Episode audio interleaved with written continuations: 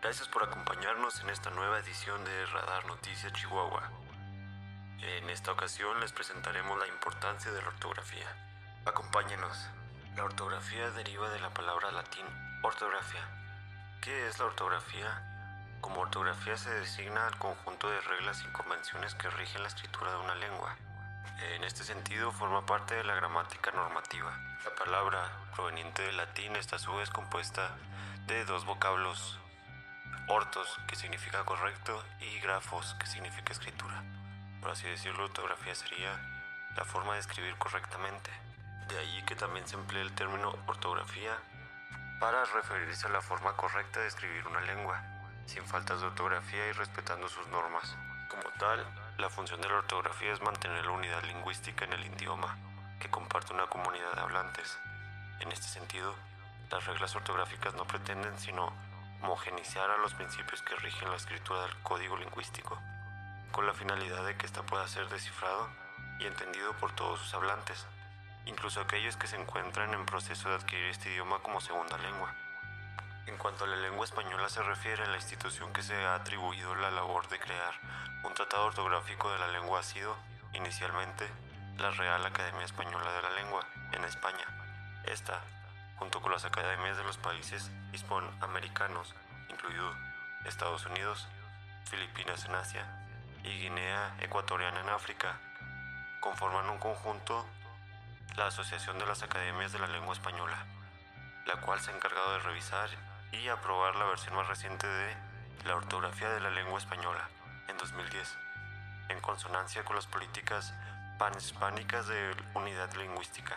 La ortografía también se puede dividir en ciertos tipos. Por ejemplo está la ortografía especializada. Por su parte es una rama de la ortografía que se encarga de velar por el correcto empleo de todos aquellos signos ortográficos, que no son letras sino símbolos, como el punto, la coma, el punto y coma, los dos puntos, etc. Por otro lado también se encuentra la ortotipografía o más comúnmente conocida como ortografía tipográfica. Se encarga de definir la manera en que se usan y combinan en textos impresos los diferentes elementos tipográficos de una lengua, tales como las redondas, las negritas, las cursivas, las versátiles, etc. Son, sobre todo, normativas de estilo para textos en formato impreso, de allí que sean en cierta medida más flexibles y se adapten al criterio editorial adoptado. Pasando a otros temas, también es muy común tender a confundir el término gramática con ortografía. Aunque estén estrechamente relacionados, estos términos son totalmente diferentes. Podemos diferenciarlos fácilmente conociendo el significado de cada una de ellas. Así se establece la diferencia correctamente.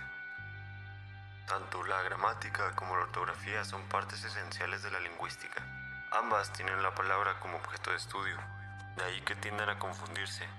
La gramática se define como la parte de la lingüística que estudia la estructura de las palabras y cómo éstas interactúan entre sí para formar oraciones, proponer reglas para hablar y escribir correctamente en una lengua. La gramática analiza estas construcciones y el significado que pueden tener estas combinaciones. Como tal, la gramática se divide en tres partes. Por un lado está la morfología, que se encarga de analizar la estructura de las palabras. Por otro, la sintaxis, que estudia las maneras en que éstas se enlazan en una oración y las funciones que cumplen dentro de ella. Finalmente, la fonética y la fonología, que analizan los sonidos del habla y su organización lingüística respectivamente. En cuanto al concepto de ortografía, de forma sencilla es el conjunto de reglas que rigen el sistema de escritura habitual, establecido para una lengua estándar. Como conclusión, la gramática se encarga de cómo interactúan las palabras entre sí y las reglas para formar construcciones verbales correctas. Sin embargo, la ortografía se especializa en la escritura de cada palabra por separado, sin tomar en cuenta el contexto que éstas adquieren al estar escritas. Como ejemplo podemos tener esta oración. Esos viejos amigos me reconocieron. En este caso, ortográficamente todas las palabras están bien escritas, pero hay un error gramatical. La oración, dicha de forma correcta, sería, esos viejos amigos me reconocieron. De esta forma se respetan las reglas de ambas ciencias. Pero ahora sí a lo que nos atañe. ¿Qué importancia tiene la ortografía? El idioma necesita de la ortografía y de la gramática. Si bien a través del tiempo el idioma va cambiando por diversas situaciones como modismos, inclusión y adaptación de vocablos de otros idiomas. No se puede aceptar la escritura con faltas.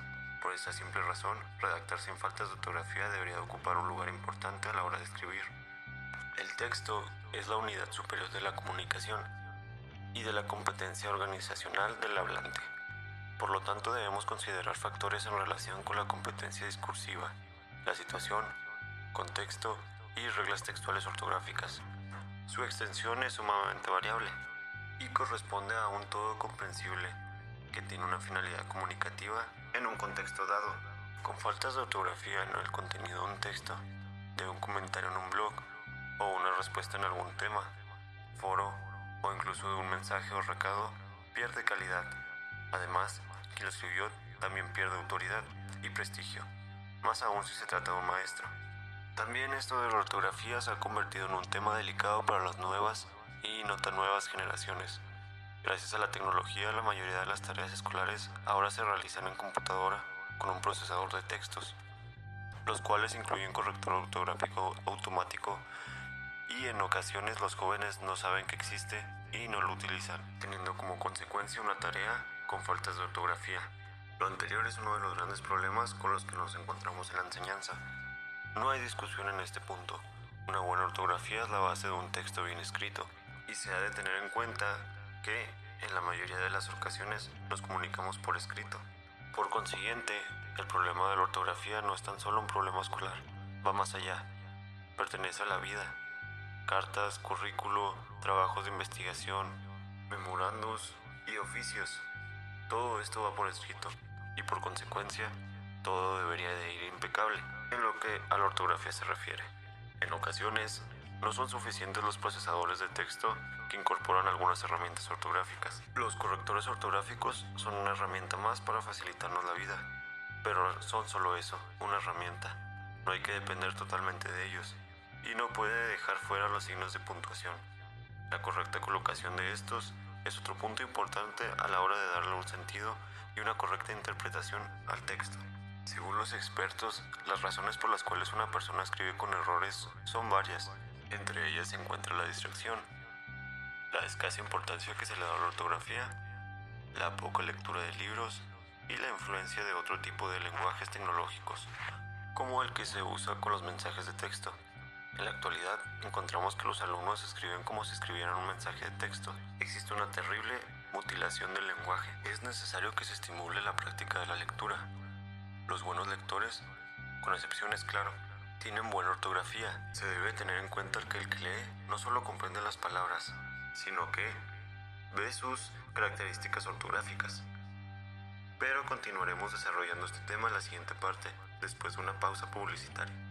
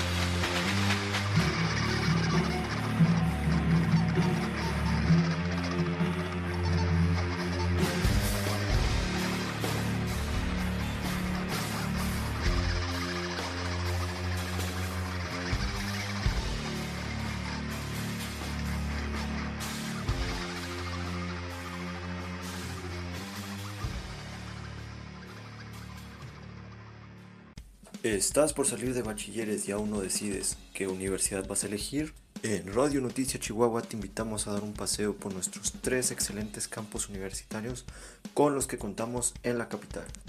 Conoce nuestros amables docentes y nuestro genial ambiente educativo. Visítanos, te esperamos.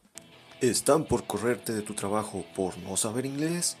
¿Tú y tu novio quieren ir a Francia pero no conocen el idioma? La Facultad de Filosofía y Letras en compañía de Radio Noticia Chihuahua te invita a escribirte en el Diplomado de Lenguas.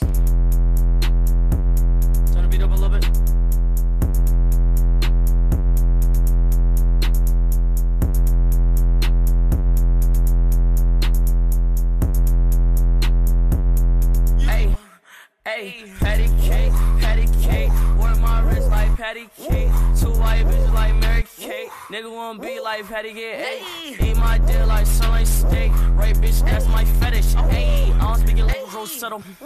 Only speak the language of lettuce. Hey, Patty K, Patty K, you finna get some dick today. Drop nigga like a witch, bitch. Hey. Put it on your daughter, it's still called a nut. Patty K, Patty K, nutted on your bitch like Johnny K. ATL pull up in roller skates. Work my tone like a vibrator. Hey, hey, we about to get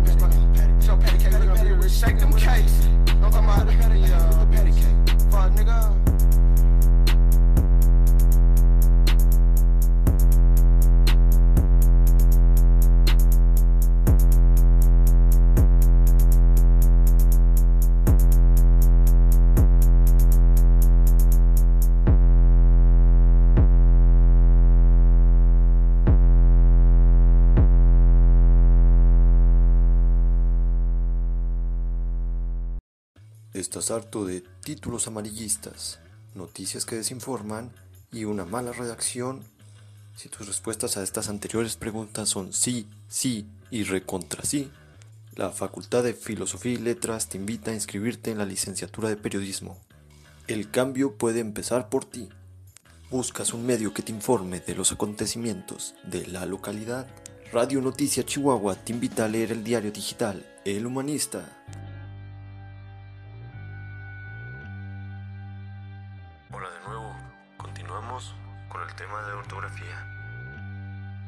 Nos quedamos en que los buenos lectores suelen tener buena ortografía, pero por otra parte, las personas que no suelen leer generalmente tienen mala ortografía por su escasa familiaridad con las palabras escritas. Esta conciencia de la relación entre lectura y ortografía debe redundar en no gastar demasiado tiempo en prácticas de aprendizaje de la ortografía, como planas de palabras. También es necesario apoyarnos para realizar un plan de autocorrección individual o interactiva de errores ortográficos. Este se facilita cuando se tiene un propósito para efectuar la corrección. Por ejemplo, la elaboración de escritos para ser mostrados. De esta forma, los escritos se sienten naturales a la revisión y corrección formal de sus textos. Hablar correctamente también es muy importante. En ocasiones pronunciamos cosas en forma incorrecta o cometemos vicios de lenguaje y por consecuente en la producción de textos que hacemos. Hacemos uso excesivo de muletillas y al momento que queremos escribir se ve limitado nuestro vocabulario. Para comunicarnos eficazmente es necesario elaborar mensajes de manera correcta, comprensible y por ello Escribir bien evitará malinterpretaciones en lo que queremos decir. Una palabra mal escrita puede cambiar el sentido a lo que se quiere expresar. Los estudiantes suelen mostrar muchas deficiencias en la correcta escritura de las palabras, debido al desconocimiento de las reglas ortográficas y el desinterés por la lectura, factores que inciden notoriamente en la producción de un buen texto escrito. Por lo anterior es necesario fortalecer el nivel de ortografía en los estudiantes con el propósito que logren expresarse correctamente en forma oral y escrita. Debemos poner especial esmero para lograr esto en nuestros escritos, mejorando la ortografía y consecuente la producción de textos. La ortografía como sistema de verificación del lenguaje, sus partes y elementos. La correcta transmisión del lenguaje tiene distintos niveles de verificación, teniendo por un lado un criterio semántico, otro que es conocido como pragmático y por último, un criterio sintáctico que nos permite analizar propiamente el mensaje emitido. A saberse, semántico significa relativo puramente al significado del mensaje, siendo generalmente relacionado a la correcta utilización del lenguaje. Lo pragmático se refiere a la respuesta que tiene el receptor del mensaje al recibir el mismo, teniendo en cuenta la correcta utilización del lenguaje, su interpretación y el contexto del mismo. Y lo sintáctico significa la utilización ordenada de las palabras dentro de un mensaje, analizando la estructura del mismo y el modo en que se combinan no solo las palabras, sino también los signos de puntuación para poder dar un sentido unívoco y no libre a varias interpretaciones. En este último criterio es que encontramos enmarcado el concepto de ortografía, ya que es justamente las convenciones, reglamentos y leyes que se han fijado arbitrariamente para un sistema de escritura perteneciente a un lenguaje determinado, por lo que es comúnmente conocidas estas reglas como normas ortográficas. Es importante señalar que la ortografía no es siempre estática, sino que todos los idiomas actualizan permanentemente sus reglas, incluyendo palabras y modismos nuevos de diferentes lenguajes y culturas. Como todo, la ortografía también tiene su historia cada uno de los idiomas más importantes y hablados del mundo tienen una academia o institución aceptada para establecer las reglas de uso del idioma. En el caso del español y las versiones castellanas, podemos decir que las primeras reglas y normas ortográficas fueron dadas a conocer en el año 1727, con la difusión de las mismas por parte de la Real Academia Española, dejando de lado las falencias que tenían adaptar estos signos a las pronunciaciones orales, o bien a lo relativo de la etimología de la palabra, lo que llevaba a una libre interpretación y a veces hasta distintos criterios para poder interpretar el mensaje, con un desfasaje entre emisor y receptor. Su principal asentamiento se dio en el año 1854, con la publicación de la ortografía de la lengua castellana, teniendo muy pocas modificaciones desde entonces, contando con adaptaciones etimológicas y fonológicas, ya que las letras pueden representar gráficamente fonemas idénticos en algunos ejemplos, diferenciándose de la fonética, pero no por ello dejando de lado la conservación de caracteres de una misma fonética, como es el caso de la B y la V, por ejemplo.